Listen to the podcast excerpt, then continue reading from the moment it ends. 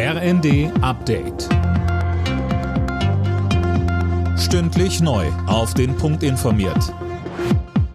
Ich bin Silas Quiring. Guten Morgen. Nach den Korruptionsvorwürfen wird das EU-Parlament erstmal nicht zur Tagesordnung zurückkehren. Heute setzen sich die Fraktionschefs mit Parlamentspräsidentin Metzola zusammen. Mehr von Daniel Bornberg. Bei dem Treffen wird es um die Absetzung von Metzolas Stellvertreterin Kali gehen. Ihre Befugnisse hat die in Verruf geratene Vizepräsidentin schon verloren. Der Griechin, ihrem Lebensgefährten, der auch im Parlament arbeitet und drei weiteren Personen wird vorgeworfen, Schmiergelder aus Katar angenommen zu haben. Im Gegenzug sollen sie versucht haben, die EU-Gesetzgebung zugunsten des Emirats zu beeinflussen. Die Verhandlungen über Visaerleichterungen für Bürger Katars werden wohl erstmal aufgeschoben.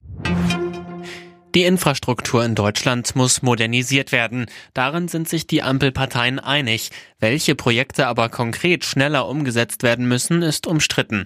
Die FDP will auch den Straßenbau beschleunigen. Da schießen die Grünen quer. Der verkehrspolitische Sprecher der Grünen, Stefan Gelper, sagte im ersten Wir haben im Koalitionsvertrag verabredet, dass wir für klimafreundliche Mobilität, insbesondere die Elektrifizierung der Schiene, eine massive Beschleunigung vorsehen. Auch Ausnahmen zum Beispiel beim Naturschutzrecht.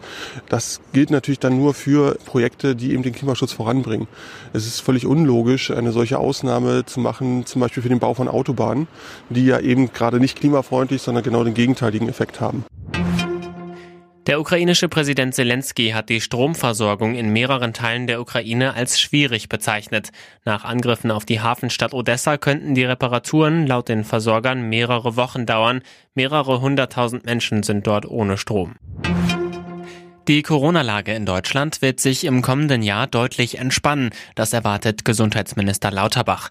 Die aktuellen Varianten seien ansteckender, aber weniger gefährlich, so Lauterbach im ZDF. Über die Feiertage sei trotzdem noch Vorsicht geboten. Alle Nachrichten auf rnd.de